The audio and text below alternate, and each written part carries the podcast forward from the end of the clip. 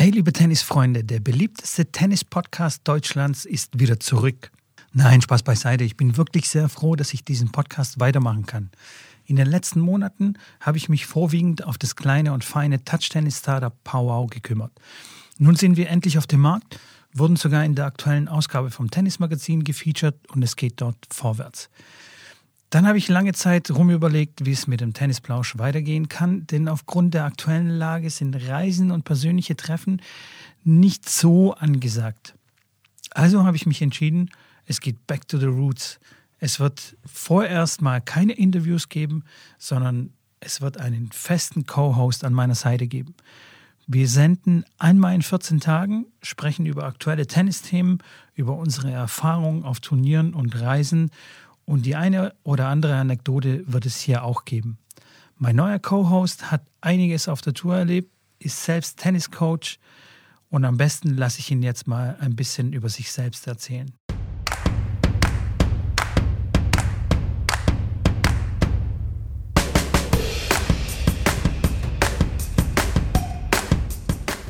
Schrambini, herzlich willkommen zum Tennisplausch Podcast. Hey, ja, herzlich willkommen. Wie lange haben wir es eigentlich versucht, äh, uns mal irgendwie zu connecten und mal gemeinsam eine Folge zu machen? Ja, ich glaube, über ein lang, Jahr. Ja, das ist lang her, das stimmt. Ich habe irgendwann mal äh, die Nachricht bekommen, wollten das in Angriff nehmen, aber dann aus irgendwelchen Gründen gleich war dann immer unterwegs und dann war die Frage, ob ich ein Mikrofon habe, äh, was ich damals so nicht wirklich hatte, was die Sache dann auch erschwert hat. In Stuttgart bin ich dann auch nicht vorbeigekommen, um mal direkt live bei dir zu sein und so hat sich das dann irgendwie verlaufen. Aber umso mehr freut es mich jetzt, dass wir ja das kleine Projekt hier angehen, weil jetzt über mein Streaming, ich habe jetzt auch ein vernünftiges Mikrofon und jetzt äh, funktioniert das. Ich hoffe, man hört mich sehr gut jetzt im, Stream, im, im Podcast. Also ich höre dich mega gut. Du bist bestens ausgerüstet jetzt. Du bist sozusagen Profi-Twitcher geworden. ja. Und, Noch ähm, nicht ganz. Ja, aber du bist auf dem besten Weg. Und da können wir auch okay. gleich nochmal darüber sprechen, was du da jetzt eigentlich aufgebaut hast in, in dieser Zwangspause für uns Tennistrainer. Denn du bist ja. auch Tennistrainer. Das habe ich ähm, eingangs schon gesagt. Aber ich glaube, die meisten Leute kennen dich noch nicht richtig. Und wenn, dann kennen sie dich über Instagram und Twitch Möglich. eventuell. Aber trotzdem ja. würde ich mal jetzt vorschlagen, sag uns mal, was du so machst, wer du bist, woher du kommst, wie alt du okay. bist. eine, kurze, eine, kurze, eine kurze Einführung. Ja, Janik genau. Schramm ist mein Name. Auf, auf Instagram, wer es schon angesprochen hat, heiße ich Schrambini. Da kennen mich ein paar mehr Leute davon. Äh, bin 34 Jahre alt. Stimmt das? Ja, tatsächlich. Vor kurzem Geburtstag gehabt, deswegen nochmal kurz nachgedacht. Ab, ab 30 ähm, ist egal, ne? Äh, komme aus Tübingen, bin Tübingen geboren, aufgewachsen, habe mein äh, Abitur dort gemacht, bin dann direkt danach zum Zivildienst nach Koblenz gegangen, in einem Sportinternat Landes- und Bundeskaderathleten betreut und bin anschließend dann äh, mit einem kurzen Zwischenstopp äh, in Costa Rica, wo ich Spanisch gelernt habe, drei Monate dann nach Köln zur Sporthochschule, die allseits bekannt ist zum Sportstudieren. Habe dort ähm, Sport studiert, drei Jahre und bin dann ähm, auch währenddessen schon Tennistrainer gewesen, habe dann meine eigene Tennisschule aufgemacht, weil ich ein bisschen Problem damit hatte, dass ich äh, für eine Tennisschule Training gebe, die dann irgendwie 45 oder 35 Euro damals äh, verlangt und ich krieg dann irgendwie nur 16,50 Euro. Da das, das Verhältnis für mich dann nicht so ganz gestimmt und dann habe ich mich selbstständig gemacht äh, natürlich auch getrieben von meinen Eltern, weil die auch selbstständig äh, ihr ganzes Leben lang waren und habe dann eine Tennisschule aufgemacht, habe dann drei Vereine betreut, ähm, mit Trainer und Tenniscamps gemacht, Turniere veranstaltet und alles im Tennisbereich gemacht, mir eine eigene große, teure Tennis, also Schlägerbespannmaschine gekauft. Und so ging das dann los mit der ganzen Tennisgeschichte. War schon aber auch relativ früh klar, dass ich so in die Tennistrainer-Richtung gehen wollte. Ähm, hatte Fußball sehr gut gespielt, wie wahrscheinlich jeder Junge. Und ähm, war dann die Entscheidung Tennis oder Fußball. Und mein Vater hat mich dann tatsächlich auch so ein bisschen in die Richtung geleitet, gesagt, mach doch Tennis, äh, das ist ein Einzelsport, weil mich im Fußball das immer so genervt hat, wenn ich mir den Arsch, wenn man das hier im Podcast sagen darf, aufgerissen Logo. habe. Logo. ähm, und andere auf dem Platz das halt nicht gemacht haben. Und so kam ich dann eher auf die Einzelsportart mit dem Hintergrund auch, dass wenn es nicht äh, äh, selber reicht zu irgendeiner Karriere, ähm, dann, dass ich dann mit dem Tennistrainer da sein, mein Geld verdienen kann. Habe im Tennis dann aber zu spät angefangen, äh, wirklich selber leistungsprofessionell äh, international zu spielen. War national ganz vernünftig, aber wie gesagt, äh, einfach zu spät angefangen. Bin mit 16 erst ähm, dann in die Tennisakademie nach Moor zu der FLTA gegangen, für zwei Jahre lang damals. Ähm, Und klar, mit 16 dann wirklich so leistungsmäßig dann anzufangen zu trainieren, ist einfach, einfach zu spät. Ja, und so kam ich dann mehr, mehr und früher in die Tennis, äh, Gegend und bin dann über meine Tennisschule an eine, an eine Profispielerin namens Alina Wessel geraten, die, mit der ich dann zuerst auf Turniere gereist bin, die mich gefragt hat, ob ich Interesse hätte, da mitzureisen, weil der Vater wollte, dass sie nicht alleine dann in Länder wie Israel oder Nigeria oder sowas reist, was ich nachvollziehen kann. Und äh, genau so kam ich dann zu der Tennisakademie Robert Orlik in Köln, bei der ich jetzt seit boah, über zehn Jahren im Endeffekt als, als Trainer tätig bin und viel mit Profis durch die Welt reise und die auf Turnieren betreue. Das als kleiner Steckbrief vorne raus. Klar, nebenher betreue ich noch die Bundesligamannschaft in Köln. Habe ich eine erste Bundesligamannschaft der Damen, sind wir vor zwei Jahren aufgestiegen und äh, mache das jetzt auch schon seit boah, sechs Jahren, glaube ich. Und alles, was mit Tennis zu tun hat, bin ich auf jeden Fall begeistert. Und äh, deswegen bin ich auch hier, weil ich sage, das ist ein cooles, äh, cooles Format. Ich finde es cool. Ähm, und ähm, genau, da sitze ich vom Mikro. Ja, me mega. Also du hast quasi schon ein bisschen was erlebt, tennismäßig. Sag mal, der, äh, in der Tennisakademie in Moor hast du gesagt. Hast ja. du da einen finnischen Trainer gehabt? Ich habe den Namen. Ja, ta tatsächlich. Jussi Koivisto. Genau, mit dem habe ich gespielt in der Mannschaft. Echt? So klein ist die Welt. Okay, oh sorry. Das ist der, das ist der Klassiker. Das tatsächlich war mein Trainer, ja. Äh, ich habe äh, mit ihm trainiert und die zwei Jahre, wo ich dort war, eigentlich ausschließlich auch mit ihm trainiert. Das war mein, zumindest mein Einzeltrainer. Da in der Feldherr war das ja so, dass du eine Dreiviertelstunde Einzeltraining hattest, anderthalb Stunden Mannschaftstraining, also in der Gruppe, ähm, eine Dreiviertelstunde Fitnesstraining, Dreiviertelstunde ähm, Krafttraining und er war quasi mein Zuständiger fürs Einzeltraining. Jussi. Ich habe aber seitdem nichts mehr von dem gehört. Ich habe den mal versucht zu finden auf, äh, auf Instagram, wenn du da irgendwie Kontakte hast. Äh, nee, habe ich auch nicht. Habe ich leider auch nicht. Ich habe zwei okay. Jahre lang, glaube ich, mit ihm in der Mannschaft gespielt. Ein sensationeller Ach, Typ. Aber war wo war das cool. in? In, in Bietigheim oder wo habt ihr gespielt? Öffingen. Ah ja, Öffingen. Da hat er an eins gespielt und ich, keine Ahnung, an zwei oder so. So ein Schranke, Eis, Eishockey, mega, Eishockey und Eishockey-Typ, ja, mega. Ja. Richtig geil. Aber cooler Typ, ich habe ihn echt gemocht. Sensationeller Typ. Jetzt habe ich den Faden verloren durch den Jussi, weil ich überlegt habe, oh, cool, der, der kennt ihn bestimmt. da, da hat er ähm, auch mit äh, Dennis Gensmantel gespielt. Kennst du Dennis Gensmantel? Genau, mit dem war ich auch sehr gut befreundet. Das war einer meiner, meiner besten Kumpels dort damals. Okay. Ähm, und genau, zudem habe ich zwar auch weniger Kontakt oder gar keinen Kontakt, aber da waren ein paar Jungs äh, in der Akademie, dann Fabi Grün, Dennis Gensmantel, Marc genau, Kepler, genau, ja, ja. Ähm, der auch in, in Schüttler-Waske mal als Trainer gearbeitet hat, den ich auch irgendwo auf dem Turnier wieder gesehen habe. Ähm, und doch, das sind doch ein paar Kontakte, die ich dann irgendwann später entweder auf Turnieren gesehen habe oder die ich jetzt auch sehe, die als Trainer unterwegs sind, manchmal auf den Turnieren mit irgendwelchen Nachwuchskindern. Ähm, das ist ganz spannend. Die Tenniswelt ist natürlich eine kleine und so sieht man sich natürlich immer wieder. Ja, total. Kommt, total. Kommt man nicht drum rum wir, also ich muss dazu sagen, wir kennen uns ja auch noch nicht richtig. Deswegen sind all die Sachen, die jetzt äh, Schrambini hier erzählt, sind für mich auch neu. Und äh, krass, wie klein die Welt ist. Schrambini. so hast du dich nun mal genannt. Das stimmt, ja, das stimmt. Das kam aus dem, aus dem, aus dem äh, Nach, also ja, Spitznamen im Endeffekt, wie Leute mich genannt haben. Und äh, ja. Sprechen sie dich auch so an? Also äh, zum Beispiel jetzt in der Tanzschule deine Schüler? Manche, ja, manche. Eher so, eher so, wenn es in so einen spaßigen, lustigen Charakter geht, so von Henge Schrambini, wie war es eigentlich am Wochenende? Äh, die Schüler eigentlich nicht, die sagen alle Janik zu mir. Ähm, ich habe noch einen Spitznamen Nick im Endeffekt, weil ich in der Schule, da gab's vier Janiks bei uns in der Klasse und dann mussten die natürlich irgendwie schauen, wer es jetzt war und dann war ich der Nick. Ähm, aber das nur aus Schulzeiten, nennen mich manche Leute noch so. Ähm, und ja, Schrambini, wie gesagt, alle werden sie mich dann begrüßen irgendwo oder wenn irgendeiner, der mich halt übers Internet kennt oder über Instagram mich dann sieht, so, hey Schrambini, wie geht's? Aber äh, ja, ist völlig in Ordnung für mich. Ich kenne ja den Spitznamen, von daher ähm, völlig in Ordnung. Ja, aber jetzt kennen dich tatsächlich einige über Instagram, weil ATP hat deinen Post äh, gerepostet, wo du dann mit dem Schläger, also du hast quasi 13, wie viel waren es? 13 Bälle auf dem ja, Schläger und dann wirfst du ja. die Bälle nach oben, machst einen Kreis quasi um die Bälle herum und fängst alle 13 wieder auf, ohne ja. dass eine runterfällt.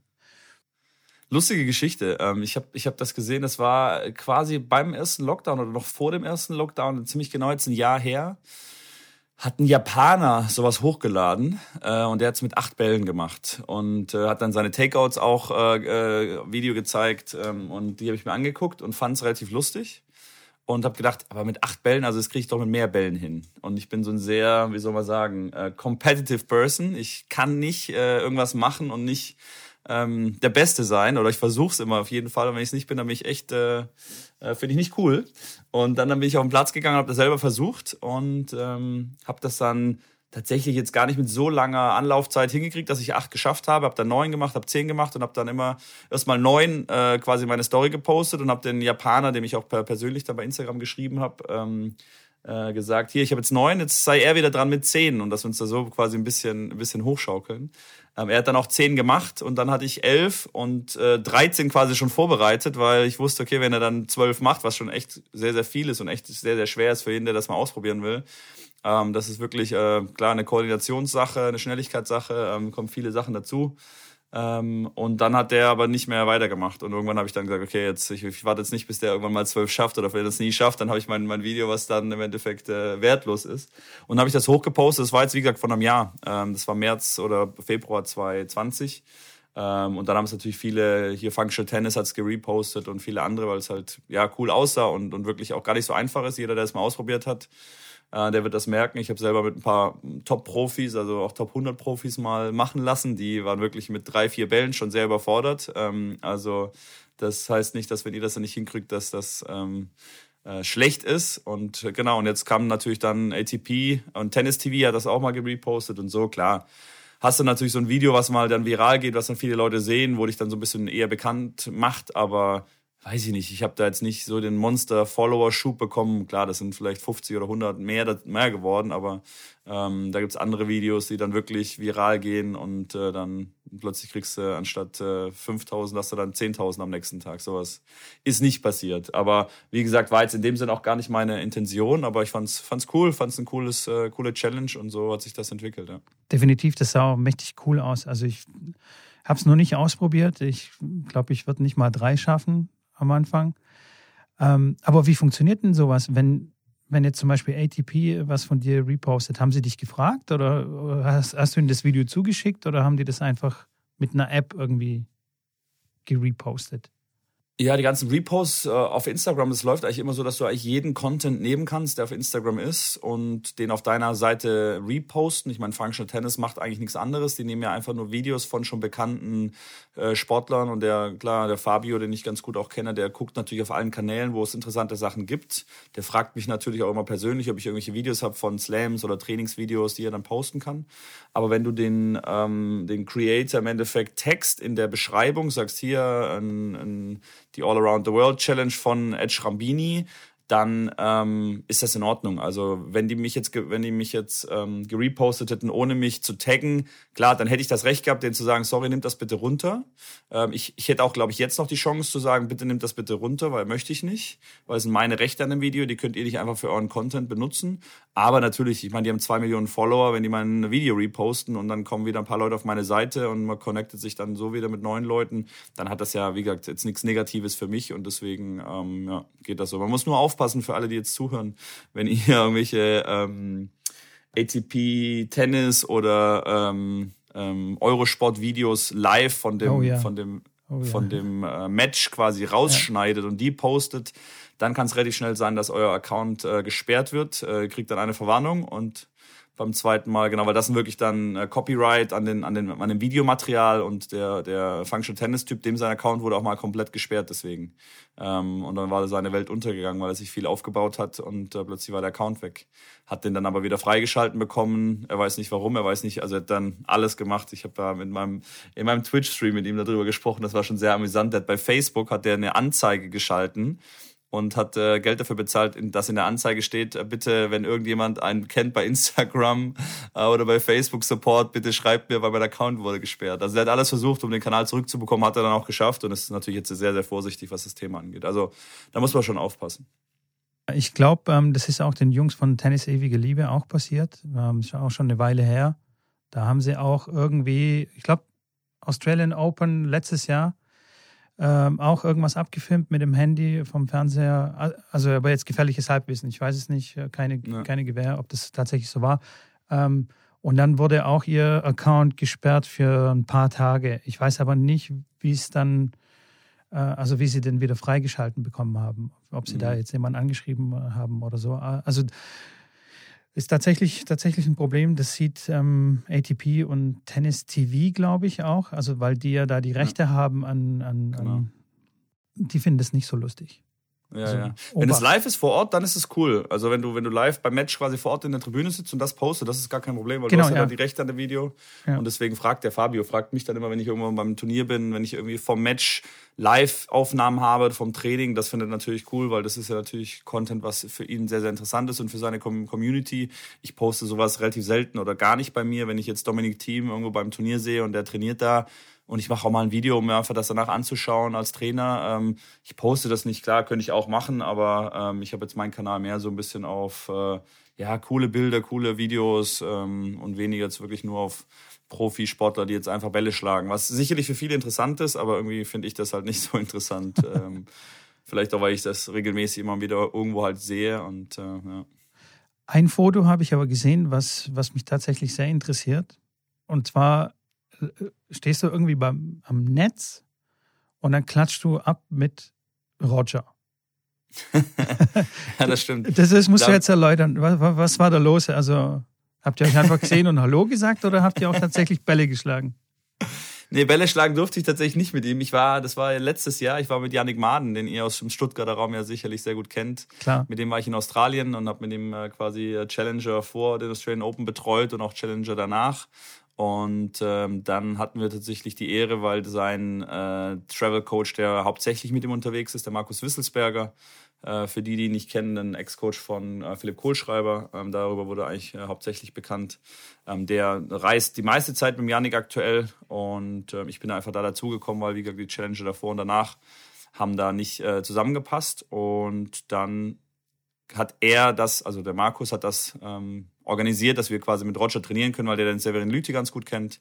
Und hat er gesagt, Severin, wenn der Roger mal jemand braucht zum Trainieren oder zum Warm-up fürs Match, sag Bescheid. Äh, ne? Ich habe einen Spieler hier, der trifft die Murmel ganz vernünftig und gibt einen guten Rhythmus und dann äh, sagt Bescheid. Und dann hat er gesagt, ja klar, wieso nicht, gerne. Morgen, äh, ja, hat er noch nichts ausgemacht. Ähm, wir können da trainieren und wir haben tatsächlich dann dreimal, dreimal da trainiert vor Ort, zweimal fürs Match äh, aufgewärmt und einmal halt wirklich in der Red Laver Arena mit äh, ohne, ohne ähm, Audience quasi, ohne Zuschauer dann trainiert für, das war eine Stunde, das war zwischen seinen beiden Matches im Endeffekt. Und äh, ja, war unglaublich. Also ich habe wieder keine Bälle selber mit ihm geschlagen, aber es war schon äh, das äh, weiß ich nicht, ob ich das schade finde, weil ich glaube, in dem Moment, wenn du einen Schläger in der Hand hast und ich bin jetzt kein unglaublich äh, guter Tennisspieler, ich treffe auch die Murmel und spiele ganz vernünftig und klar, kann auch mit den Profis mitspielen, aber wenn dann Roger auf der anderen Seite steht, weiß ich nicht, wie viel Bälle ich dann vielleicht im Rahmen oder in die Wurzel gespielt hätte. Von daher ähm, ist bestimmt ganz nett und wenn ich die Wahl hätte, hätte ich es wahrscheinlich auch gemacht, aber jetzt im Nachhinein sage ich cool, das war auch so schon aufregend genug und einfach ähm, den Ball anzuspielen. Also ich meine, ich bin Trainer seit äh, 20 Jahren wahrscheinlich jetzt mittlerweile fast. Äh, Ball anspielen kriegt man hin und äh, aber selbst da, klar, deine Knie und dein Arm ist dann schon hat noch ein bisschen anderen Status, wenn du dann den Ball anspielst und da drüben steht der Roger, muss ihm halt einen Ball anspielen. Und wenn du halt den, klar, zu lang spielst oder zu kurz spielst, denkt er auch, ey, was ist das für ein Pfosten, der kann doch nicht mal einen Ball anspielen. Von daher, äh, das hat mir dann schon gereicht als, als, als erste äh, Begegnung so im Endeffekt gleich. Ich habe ihn vorher schon gesehen, wir hatten vorher schon mal ein Bild gemacht, aber ähm, wirklich so persönlich auch dann gesprochen während dem Training ähm, natürlich noch nie. Und das war schon sehr, sehr beeindruckend, denn zu sehen und auch die Qualität der Schläge zu sehen, auch wenn es nur ein Rückhand-Slice war, wie der dann durch die Luft fliegt, ist einfach, wo ich denke, krass, also das kenne ich nicht. Also ähm, und war relativ entspannt. Wie gesagt, es war jetzt keine, keine Match-Training-Session, sondern einfach ein Warm-up fürs Match. Und wie gesagt, einmal waren wir in der Halle und zweimal draußen. Und ähm, ja, war cool. Also hat Spaß gemacht. Und natürlich, wenn du dann rausgehst auf den Außenplätzen, dann äh, ist natürlich der ganze Court komplett voll. Und was da alles sich abgespielt hat, war schon sehr kurios, weil wir dann waren als erstes am Platz, haben uns da irgendwie durch die Menschenmassen durchgekämpft, weil wir den hinteren, den hinteren Zugang nicht wussten, den den Roger natürlich genommen hat, ähm, weil der natürlich die ganzen hinteren Zugänge kennt und wir nicht und äh, sind dann zu dem Platz, wo er gesagt hat, dass wir da trainieren. Auf jeden Fall saßen wir dann an der Bank und ähm, dann wurden wir quasi fast angepöbelt von den Zuschauern, die hinter uns an der Bank, Hä? weil das, die, das, das, Geländer war halt direkt quasi an der Bank, so dass also man konnte den nicht anfassen, aber es waren vielleicht ja vielleicht anderthalb bis zwei Meter maximal, dass die Stühle da saßen. Dann haben wir uns da hingesetzt und einfach, wir haben nicht, nicht drüber nachgedacht. Und dann haben die hinter uns gesagt, hey, nein, andere Bank, andere Bank. Und wir so, hä, ja klar, die wollten natürlich, dass der Roger äh, da auf die Bank sitzt, wo wir dann saßen. Und, ähm, und die standen natürlich dann schon Stunden vorher, weil sobald der Plan da rausgegeben ist, waren Roger trainiert. Klar, dann stehen die teilweise halt schon zwei, drei Stunden vorher da. Und da waren wirklich, also klar, natürlich ein paar hundert Leute äh, um den Platz rum, dass sie irgendwie sehen konnten, dass er da spielt. Naja, auf jeden Fall wurde uns auch Geld angeboten, ohne Spaß. Ach komm, für, für was? für was? Dass wir zur anderen Seite gehen, dass wir jetzt auf die andere Ach, Seite komm. rübergehen. Wie viel? Die hat gesagt, wir geben, es war glaube ich 20, äh, 20 äh, Dollar oder 20 Euro, irgendwas mit den Dreh. Äh, ja, wir geben, ich gebe dir 20, wenn du rübergehst auf die andere Seite, weil klar, dass der Roger ja. direkt vor dir sitzt, die konnten dann Bilder machen, natürlich Autogramme, geht er natürlich direkt zuerst mal hinter seiner Bank oder hinter seinem Stuhl. Und wir, klar, dann haben wir gesagt, ja gut, wenn wir jetzt rübergehen, dann kriegen wir da, kriegen wir da die, äh, werden wir da halb äh, äh, angepöbelt und kriegen da wieder ja. Geld, was machen wir jetzt? Und dann hat Janik auch direkt gesagt, nee, wir bleiben jetzt hier. Das Einzige, was er machen kann, ist, er fragt den Roger, wenn er reinkommt und fragt ihn, welche Bank er haben möchte, ob er hier sitzen möchte oder da. Und das, was Roger dann entscheidet, das wird gemacht. Aber ich werde jetzt nicht hier zwischen Bank und Bank wechseln. das, und dann, ja, das habe ich noch nie gehört. So dann sagt, ja, okay, okay, aber das musst du auf jeden Fall machen. Und das haben wir dann wirklich gemacht. Haben Roger gefragt, ob er hier sitzen möchte oder drüben, weil die Fenster halt und so weiter. Sagt er, nee, ist kein Problem. Er würde da sitzen. Und dann hat er tatsächlich unsere Bank genommen. Die hinter uns sind natürlich alle ausgerastet, haben alle natürlich gejubelt, wie als ob, äh, als ob die Schweiz Weltmeister geworden ist im Fußball. Wir sind dann rüber getackelt auf die andere Bank, die natürlich einen riesen, Gehals, einen riesen Hals dann auf uns gehabt. Also so ist das Ganze dann entstanden. So passieren halt so im Hintergrund Situationen, wo du echt denkst, krass. Also du kriegst natürlich nie mit, so eine Situation. Völlig nachvollziehbar. Klar, wenn du drei Stunden stehst und du willst einen Roger direkt vor dir auf der Bank sehen, kann ich nachvollziehen. Ähm, aber darüber machst du natürlich keine Gedanken. Und ich bin jetzt schon, ich bin jetzt schon sehr, sehr lange in dem, in dem Tennis-Profi-Business auch unterwegs und viel durch die Welt gereist ähm, und kenne viele Mechanismen, aber selbst da gab es immer wieder Momente, wo ich echt gedacht habe, krass, also wirklich Wahnsinn. Und äh, ja, Roger dann relativ entspannt und cool, ist ja an sich ein ganz lustiger, ganz äh, spaßiger Typ, äh, aber ganz, wie man soll mal sagen, majestätisch, like, einfach nur trainiert, danach ein paar Autogramme gegeben und gut war. Ähm, ich muss sagen, als wir Indoor gespielt haben, da habe ich zwei, drei Situationen miterlebt. Da hat er schon einen gepflegten Dachschaden, muss man ganz ja? ehrlich sagen. Wieso? Also, in, in, in äh, welcher Hinsicht? Ich habe, ich habe, ähm, also das Training mit uns war ganz okay. Das war, da war relativ normal, aber der, ich glaube, es ist der, ist der Physio, der Fitnesstrainer, der etwas ältere, der auch die Glatze hat, mit dem er diesen, dieses Hide and Seek gespielt hat in Australien, wo er sich versteckt hat hinter den mhm. Pflanzen, ja, ja, den er erschrocken hat der wird immer gemobbt, also der wird immer, der wird immer auf die Schippe genommen und Roger, der schießt den auch durch die ganze, durch die ganze Rod Laver Arena, hat er den dann abgeschossen oder wenn die dann voreinander stehen und sich unterhalten und er hat einen Ball in der Hand, dann lässt er den Ball halt auftitschen und nimmt seinen Schläger und flippt den halt rüber zu dem und trifft den halt auch jedes Mal. Und ich stand direkt neben dem, also das war so, dass ich denke, hui, okay, wenn er ein bisschen daneben schießt, aber es ist halt Roger, der weiß schon, wo er hinspielt.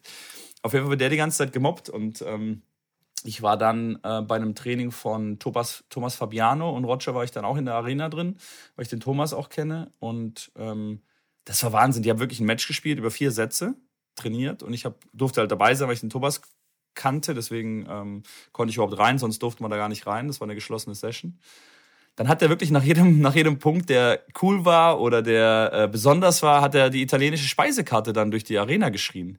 Der hat dann so einen Breakball gemacht und dann so Grande Mozzarella. Und so habe ich gedacht, okay, gut, das ist jetzt, okay, macht er halt, okay, war jetzt lustig. Und dann, ähm, keine Ahnung, hat er irgendwann einen Tweener, äh, Tweener-Punkt gemacht, also in der Folge das nicht direkt mit dem Tweener, sondern danach. Und der macht, oh, Insalata Mista.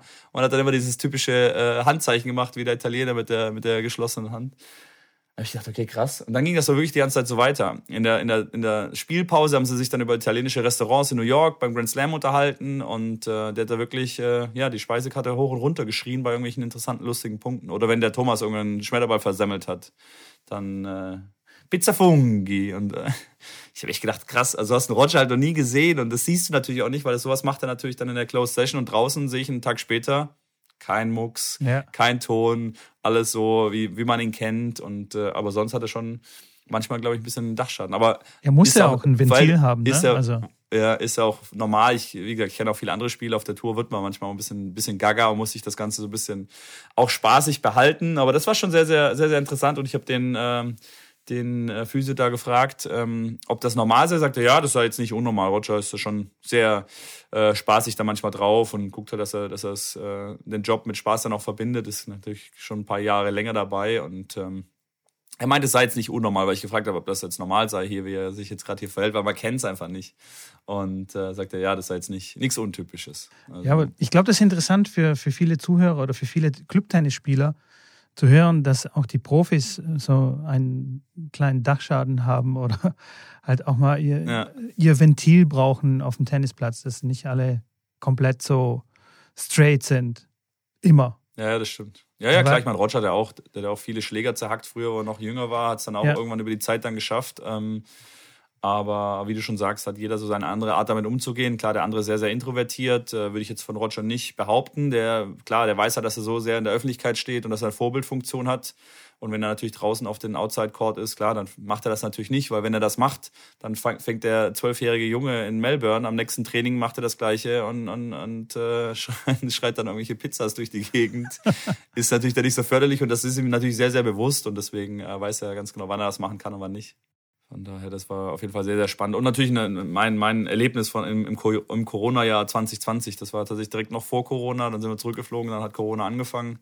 Ähm, aber das war definitiv mein Erlebnis, äh, wenn ich an das Jahr 2020 zurückdenke. Neben noch ein, zwei anderen, aber das war wirklich in meiner Trainerkarriere natürlich auch sehr, sehr special, weil das war. Total. Wie sieht denn dann, also wie sieht denn dann so ein kleines Einschlagen aus? Weil ähm, viele, viele meiner Spieler schlagen sich gar nicht ein. Also die fahren meistens zum Verbandsspiel. machen einmal okay. so kurz so den, den Arm hinterm Kopf und dehnen sich ein bisschen und sagen, okay, lass uns loslegen. Aufwärmen ist ja. äh, was für Schwächlinge. Ähm, und ich versuche ihnen dann immer zu vermitteln, hey, das, die Profis, die spielen sich immer eine halbe, dreiviertel Stunde, Stunde, spielen sie sich davor ein und schlagen Bälle und so. Das sieht man bloß halt nicht. Die kommen auf den Platz, schlagen da die fünf Minuten, sagt der Schiedsrichter Time und dann geht's los. Und viele denken halt, ja, ja so funktioniert es halt. Und fahren halt selbst so Turnier oder ja, Verbandspiel. Weit, weit entfernt. Also die, die Profis, die machen sich, äh, wenn die jetzt zum Beispiel, sagen wir mal, die haben ein Match um 2 Uhr, äh, nur als Beispiel, da hat jeder natürlich auch einen anderen Rhythmus. Der andere plant das so, dass er davor noch essen kann. Der andere macht ein ausgedehnteres Frühstück und isst sehr viel beim Frühstück und nimmt nur noch eine kleine Mahlzeit dann vor Match zu sich. Aber ähm, die machen sich alle wie du sagst, mindestens eine halbe Stunde ähm, auf dem Platz war mit Bälle schlagen. Und davor geht auch nochmal mit Sicherheit mindestens eine halbe bis dreiviertel Stunde Warm-up. Also wenn ich mit meinem Spieler dort vor Ort war, auch bei den Grand Slams, da ist mindestens eine halbe Stunde vor dem Warm-up wird dann schon aufgewärmt, werden Mobilitätsübungen gemacht dann gehen die vielleicht mal zum Physio, weil sie irgendwas behandeln lassen müssen. Aber wenn sie, selbst wenn sie das nicht machen müssen, ist eine halbe Stunde Warm-up mit Mobilität, ein bisschen aufs Laufband, ein bisschen joggen gehen, ein bisschen Seilspringen, ein paar Übungen machen. Ähm, einfach, klar, zum einen den Kreislauf und, und die ganzen, die ganzen ähm, Systeme zu erwärmen. Verletzungsprophylaxe, klar, das kommt dazu. Ähm, dass man einfach mit, mit einem komplett aus äh, aufgewärmten Körper nicht wirklich so an, verletzungsanfällig ist, wie wenn man es nicht macht. Das ist ja im Endeffekt, glaube ich, der, der größte Grund, warum man das auch machen sollte. Für alle, die jetzt zuhören, also sich wirklich, ja, und wenn es nur zehn Minuten ist, aber sich wirklich aufwärmen vor dem Warm-up, bevor man Tennis spielt, weil ich kenne es klar auch selber. Gehst auf den Platz und schwingst dreimal die Arme, nimmst den Schläger, sagst, komm, jetzt kann ich mich aufwärmen und fang dann ganz langsam an. Klar, wenn du dann aber einen weiten Schritt machst, weil dein Ball ein bisschen weiter weg ist, machst einen weiten äh, Ausfallschritt, plötzlich hast du die Adduktoren gezerrt oder sowas. Und dann ist halt ähm, dein, dein, dein Spiel vorbei und ein Profi, der verdient mit seinem Körper sein Geld, der kann sich das natürlich auf keinen Fall leisten. Und dann gehen die auf den Platz und dann spielen sie sich ein. Klar, die spielen dann von hinten fangen sie an. Die fangen im Kleinfeld nicht mehr an, was ich auch immer wieder im Herrentennis sehe, wo ich äh, ein bisschen schmunzeln muss, wenn sie dann im Kleinfeld erstmal fünf bis acht Minuten sich einschlagen. Ja. Kennt jeder. Ähm, ähm, das gibt's tatsächlich bei den Profis nicht. Die fangen direkt von hinten an, äh, spielen sich dann, ich würde sagen, ja, 10, 15 Minuten äh, von hinten ein und dann spielt jeder ein paar Volleys. Im Endeffekt ist es fünf Minuten Einspielen vom Match, dehnen die auf äh, ja 30 bis 45 Minuten. Und da ist auch jeder Spieler anderes. Der andere sagt, oh, ich will noch ein paar Vorhand-Cross-Bälle spielen, dann spielt man noch zehn Minuten Vorhand-Cross. Der andere sagt, oh, ich habe äh, irgendwie gerade Return-Schwierigkeiten, gib mir noch mal ein paar mehr Aufschläge.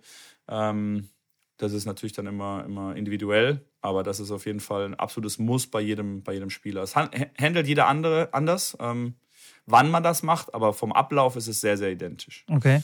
Also gerade bei, bei, bei Night Sessions zum Beispiel gibt es Spieler, die auch morgens dann um 10 sich einschlagen, dann gehen sie wieder ins Hotel, äh, chillen den ganzen Tag und gehen dann quasi zum Match und machen sich dann nur körperlich warm und äh, spielen das Match. Das gibt es auch, aber okay. ähm, die meisten, würde ich sagen, machen das so ja, ein bis drei Stunden vor dem Match, dass sie da ihre, ihre Tennis-Warm-up-Zeit legen.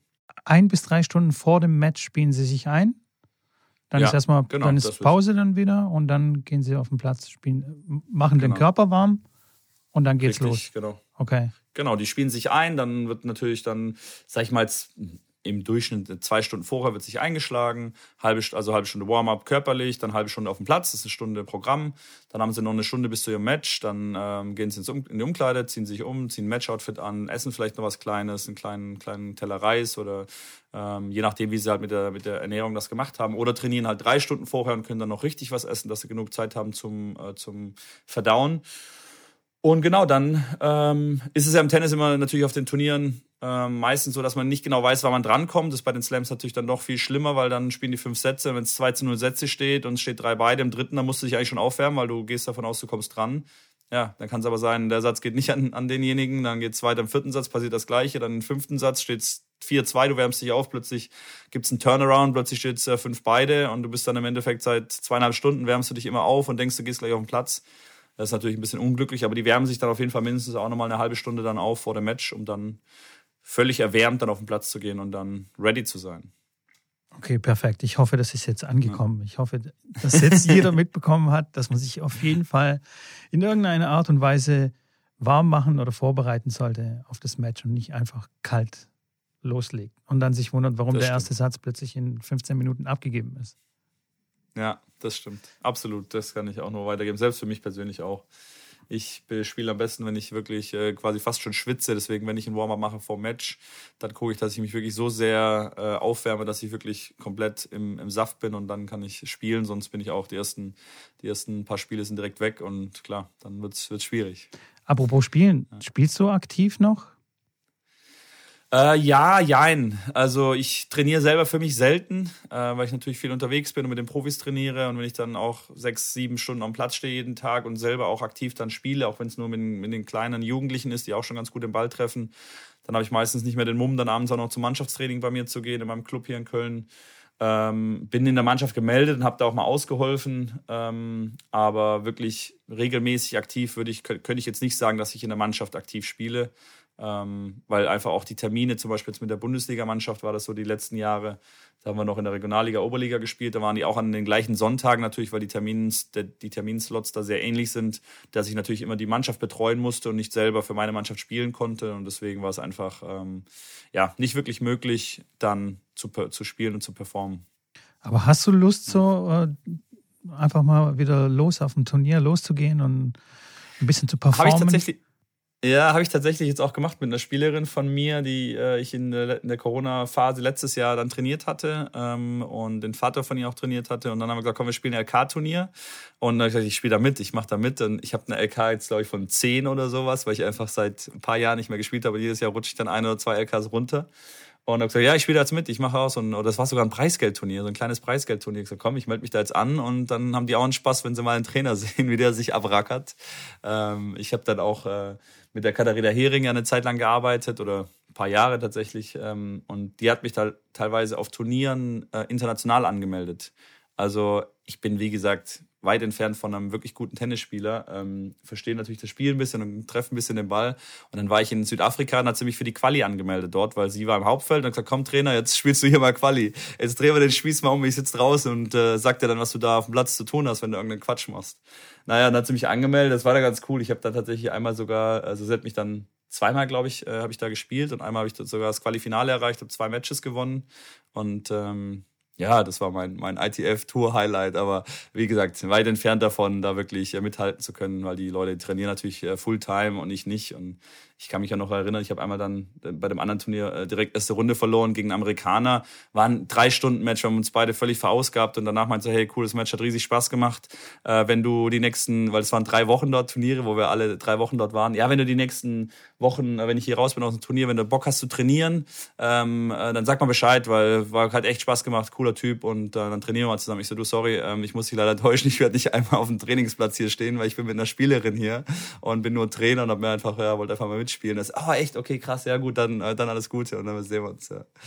Ja. Aber wie gesagt, Bock auf jeden Fall. Gerade klar, wenn du dann in Australien bist und dann äh, solche Matches siehst oder bei den French Open oder wo auch immer ähm, ich dann war, dann klar, dann kitzelt es schon in der Hand und da will man auf jeden Fall auch um Platz gehen. Ähm, Und wenn ich das kann, dann mache ich das auch immer mal wieder. Ja. Du bist ja auch Tennistrainer und dieses Jahr war jetzt, sage ich mal, nicht so optimal für, für Tennistrainer. Ja, das ähm, kann man sagen. Sowohl finanziell als auch sportlich war ein ziemliches Desaster. Wie hast du ja. den ersten Lockdown, oder was hast du da gemacht? Wie hast du denn überlebt, in Anführungsstrichen? Ja, ich habe tatsächlich den, äh, mein, mein Sabbatical, äh, wie man das nennt, dass man mal sich ein halbes Jahr rauszieht aus seinem Job, habe ich leider komplett falsch gelegt, weil nachdem ich mit meiner Spielerin aufgehört habe zu arbeiten, habe ich gesagt, so, war jetzt zehn Jahre auf der Tour unterwegs und mit der Bundesliga noch nebenher und dann habe ich die Urlaubswochen habe ich dann genommen, um mit dem Janik Mahn zu reisen, war wirklich die ganze Zeit nur unterwegs habe gesagt, so, jetzt Sabbatical, ich mache mal ein halbes, dreiviertel Jahr Pause, habe mich von allem rausgezogen dann wollte ich wieder arbeiten und dann kam Corona. So, dann war ich in Australien mit Janik und dann kam Corona. Das war natürlich ein sehr ungünstiger Zeitpunkt, weil ich das gewusst, dann hätte ich mein Sabbatical natürlich nicht gemacht. Ähm, aber zurück zu, zu der Frage. Ähm, in dem ersten Lockdown habe ich tatsächlich die Chance gehabt, noch ein bisschen Training zu geben, weil der Leistungssport ja eine Sondergenehmigung hatte und hatte da ein bisschen die Chance.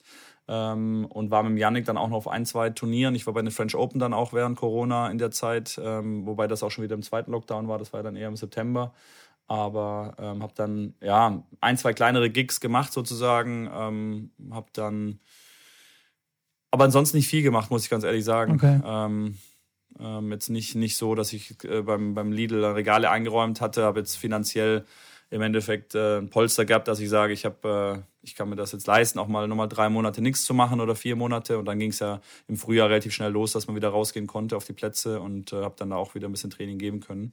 Ähm, wie gesagt, habe keine Freundin und dann hat man ein bisschen mehr Geld vielleicht noch auf der Seite liegen, was sonst für irgendwelche anderen Sachen draufgegangen wäre. So blink, blink. Von daher, genau. Ähm, dann kam der zweite Habe ich das Lockdown. so ganz gut überlebt und genau, und dann kam der zweite Lockdown. Und dann hast du ein Projekt gestartet. Beziehungsweise auch schon. Ja, ja, genau. Im ersten Lockdown war das auch schon eine Überlegung. Ich habe dann über Twitch die Leute, die die Plattform nicht kennen, ist eigentlich eine Plattform für Gaming und PC-Gaming und PlayStation-Gaming, aber es äh, gibt auch einen sehr, sehr großen Teil, der immer mehr und mehr wächst, äh, heißt Just Chatting, wo einfach jeder äh, da hingehen kann und äh, auch wir unseren, unsere Aufnahme jetzt hier theoretisch dort live streamen könnten, wo Leute dann live auch schon zuschauen können. Ähm, und es ist eine sehr, finde ich, sehr interaktive, coole Plattform, wo man halt auch mit Programmen deutlich viel mehr, mehr, mehr machen kann, als es auf Instagram Live oder auf YouTube Live. Und ähm, das habe ich dann aber noch nicht gemacht. Dann wie ging es wieder weiter mit, mit Training geben und dann im zweiten Lockdown habe ich dann irgendwann gesagt, so ich mache das jetzt. Habe dann äh, ja das Ganze mir angeschaut und äh, sehr viel mich eingelesen und mit, mit dem Programm auseinander äh. Und jetzt vor knapp vier Wochen oder dreieinhalb, vier Wochen habe ich gestartet, äh, auf Twitch einen Tenniskanal aufzumachen, wo ich äh, über alle Themen rund ums Tennis spreche, wo ich äh, Profis einlade, wo ich ähm, jeglichen Spezialist einlade. Es wird bald ein Spezialist zum Thema Schläger-Tuning, Schlägerbespannungen, Seiten, Schlägermaterialien, Härte und so weiter, wo ich, ich persönlich für mich auch schon so lange in, in dem Geschäft eigentlich immer noch äh, sehr viel Fragen habe oder sehr interessant sein kann für mich. Deswegen freue ich mich darauf. Und ähm, ja, so werde ich dann und habe dann auch jetzt bei den Australian Open dann Match-Analyse gemacht mit einem anderen Coach von mir zusammen, einfach das Match nochmal Revue passieren lassen mit Highlights und ein bisschen auf ein paar äh, Punkte eingegangen. Ähm, und so ist das jetzt angelaufen. Und Sonntagabends habe ich dann immer eine ganz coole Show, die heißt Wer äh, wird also die Wer wird Millionär Show auf äh, Tennis gemünzt. Who wants to be a Tennis Champ heißt die. Und da geht es um in 15 Fragen äh, Tenniswissen, ausschließlich äh, Tennisfragen so weit wie möglich zu kommen mit Gästen aus dem Publikum. Das heißt, jeder, der zuschaut, kann da Gast werden und kann dann mit mir von einem Euro bis 100 Euro äh, um Geld spielen sozusagen. Das wird dann ausgeschüttet in Gutscheinen von meinen Sponsoren, die ich dafür gewinnen konnte. Und äh, klar, wenn das äh, stetig wächst und steigt äh, von den Zuschauerzahlen, dann kann man da sicherlich auch mal irgendwann nur mehr Geld spielen. Aber so klar muss man irgendwo anfangen und finde schon cool, dass ich da überhaupt Sponsoren finde, die, die da bis zu 100 Euro sozusagen für so eine Show bezahlen würden. Und ähm, ja, das ist mein Corona-Projekt und äh, mal schauen, wie das weiterläuft. Es ist auf jeden Fall sehr cool. Ich durfte ja auch einmal bei dir ähm, Gast sein und äh, über Touch-Tennis und über mein Startup reden. Es ist unglaublich, wie du das äh, technisch alles gemacht hast. Es sieht mega gut aus, erstens. Zweitens äh, vom Ton, super Qualität. Es ist einfach eine runde Sache. Also Hut ab. Ich echt cool. Und für alle, die nicht wissen, was Twitch ist, also es ist ein Online-Streaming-Dienst für Gamer. Also da sitzen eigentlich die, die Jungs und zocken irgendwas, Call of Duty oder egal was. und man kann ihnen dabei zuschauen. Und die quatschen halt irgendwas ins Mikrofon und guckt ihnen dabei zu, wie sie gamen. Oder?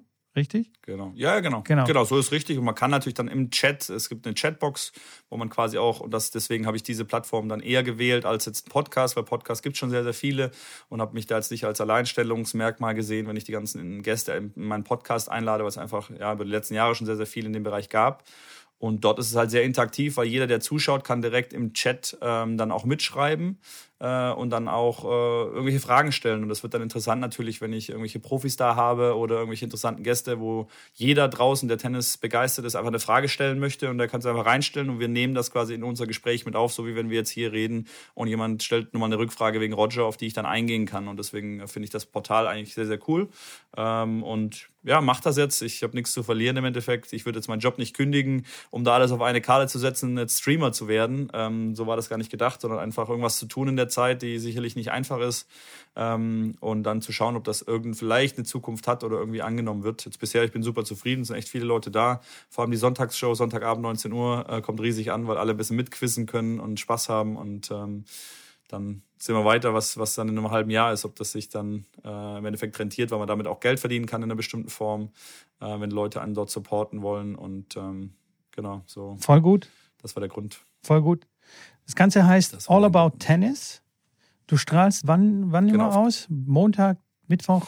Äh, nee. nee. ich mache mit, Mittwoch, Freit, Mittwoch, Freitag und Sonntag jeweils 19 Uhr, wobei ich die Zeiten wahrscheinlich noch ändere. Jetzt im Lockdown ist natürlich Freitagabends noch eine Zeit, die noch vernünftig ist. Sobald wieder Party losgeht oder draußen Leute rausgehen, wird Freitag ab 19 Uhr wahrscheinlich ein leerer Stream sein für mich. Äh, von daher werde ich das eventuell auf Dienstag, Donnerstag, Sonntag äh, legen. Einfach, wie gesagt, den Freitagabend da rauszunehmen. Aber ähm, das sieht man, sieht man alles auf meiner Seite. Über, über meinen Instagram-Kanal ähm, promote ich das auch immer, wann ich live bin. Und ähm, jetzt aktuell ist es Mittwoch, Freitag, Sonntag, 19 Uhr ähm, wo, ich, wo ich quasi live bin. Und dann immer so circa zwischen einer Stunde und zwei Stunden irgendwas um den Dreh. Kann man sich alles aber auch noch im Real Life dann anschauen auf der Plattform. Habe auch einen YouTube-Kanal jetzt aufgemacht, wo ich die ganzen, die ganzen Episoden dann hochlade, auch unser, unsere, unser cool. Gespräch. Ähm, ja, klar, dass die Leute es einfach nochmal anschauen können, wenn sie Lust haben zum Touchtennis, so ein kleines äh, quasi Interview mit dir dann zu hören, können sie das gerne machen. Und äh, genau, so ist der, der Fortlauf. Sehr cool. Also man findet den Link bei dir äh, im Instagram-Profil. Klickt einfach drauf, genau. das Ganze funktioniert im Browser, man kann sich das angucken. Vorerst braucht man gar nichts anderes. Man kann einfach nur zugucken nee. und äh, Spaß haben. Und genau, ist kostenfrei, genau. ist kostenfrei. Man braucht eigentlich keinen Account, also man kann das über den Browser schauen. Wie gesagt, www.twitch.tv slash und dann All About Tennis. Ähm, das ist mein Kanal. Ähm, man kann das kostenlos anschauen. Wenn man aber im Chat mitschreiben möchte oder wenn man einen Kanal supporten möchte, ähm, dann muss man einen Account haben und muss mir folgen. Dann kann man auch mitschreiben und kann quasi mit den Gästen auch interagieren. Okay. Und okay. Das ist quasi die einzige. Aber das kostet auch noch nichts. Ja. Der Account an sich kostet nichts und man kann dann den Streamer unterstützen, indem man den abonniert oder den Geld spendet, ähm, dass der dann das Ganze weitermacht oder dann im Endeffekt auch bei dieser Werbemillionär-Show irgendwann mal mehr Geld oder Bargeld auch ausschütten kann, wenn dann durch die Spenden im Endeffekt irgendwas reinkommt. Ja, jetzt habe ich auf Clubhouse vor, vor zwei Tagen oder vor, ja, vor vier Tagen und vor zwei Tagen mit, mit Stefanos äh, Tsitsipas gesprochen. Das war auch sehr, sehr verrückte Geschichte. Ähm, dass er dann plötzlich einen Tag, nachdem er sein Halbfinale gegen Medvedev verloren hat, dann auf Clubhouse unterwegs ist.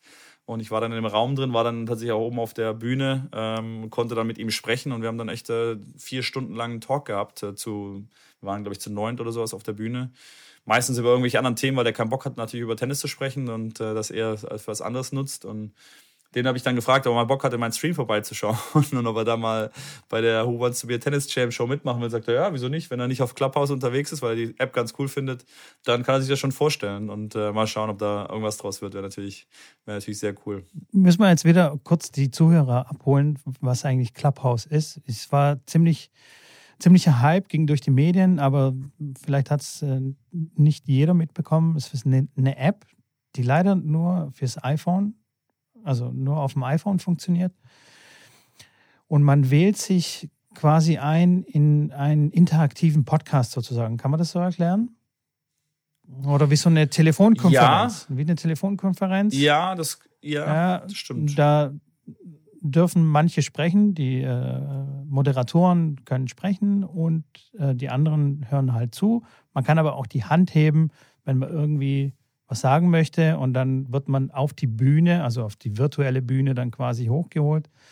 Und dann kann man dann so. Wenn der Moderator das wenn möchte. der Moderator das möchte, dann kann man dann auch äh, irgendwie da mitquatschen. Natürlich kann auch jeder seinen eigenen Raum eröffnen, also seine eigene Konferenz quasi starten und dann andere Leute dann einladen. Ist am Anfang voll durch die Decke gegangen. Ich habe also in den ersten zwei Tagen, als Clubhouse so richtig nach Deutschland gekommen ist, habe ich in Thomas Gottschalk zugehört oder beziehungsweise äh, ja, ja, schon zugehört, wie er versucht hat, die App zu verstehen und sich reinzuschalten. Also da hat er mit, äh, wie heißt der mit dem Irokesen, ähm, der politische äh, äh, Sascha Lobo. Kennst du Sascha Lobo? Egal, Okay. Sascha Lobo. Ja, sagt mir was vom Namen her. Eine Dreiviertelstunde haben sich 5000 Leute quasi zugehört. Also da ist nichts passiert einfach. De facto ist nichts passiert. Man hat einfach nur auf Thomas Gottschalk gewartet. und Sascha Lobo hat versucht, das irgendwie so halbwegs äh, hörbar zu machen, so Charmant zu lösen. Ja, Okay. m, Thomas, äh, aha. Aber kein Mensch ist rausgegangen. Jeder Okay. wollte wissen, schafft es jetzt Thomas Gottschalk, äh, da rein, sich da reinzuschalten? Und er hat es tatsächlich dann auch Ja. geschafft. Okay, ja, so ein bisschen wie Roger und Rafa beim Instagram Live. So da haben sie es ja auch ganz genau. lange nicht hingekriegt und dann irgendwann, ah, are we in? Are we Genau, so ungefähr. Ja, ich bin okay. gespannt, wie es da weitergeht nach dem Lockdown mit dieser App. Also am Anfang ist man richtig, also da war ich auch total begeistert und völlig addicted. Ständig da reingegangen bei Clubhouse und wollte mir irgendwas anhören oder mitquatschen oder wie auch immer. Jetzt Ja. muss ich sagen, äh, habe ich sie seit zwei Wochen oder so nicht mehr aufgemacht, weil da Okay. natürlich schon auch viel Nonsens ist. Ne? Klar, Also das auf jeden Fall.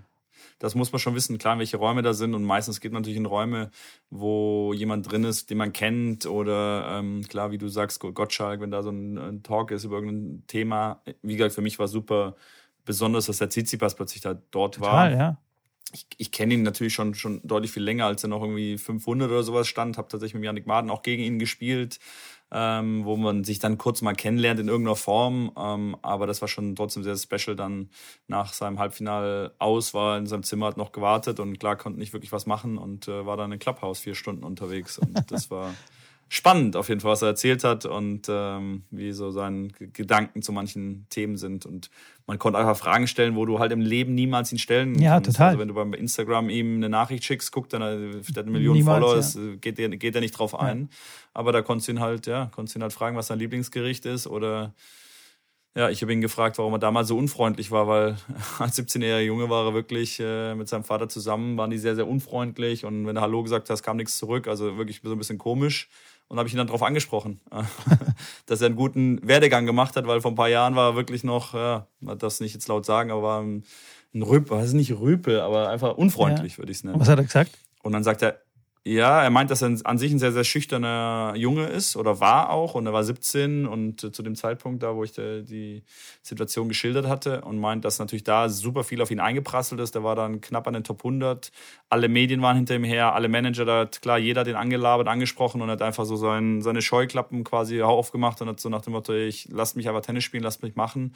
Und er weiß, dass es nicht okay war, weil jetzt sagt er selber, wenn er so einen sieht, der nicht Hallo sagt, äh, findet der Boden los. Und sag ich, ja, siehst du mal, so ging es mir vor ein paar Jahren mit dir.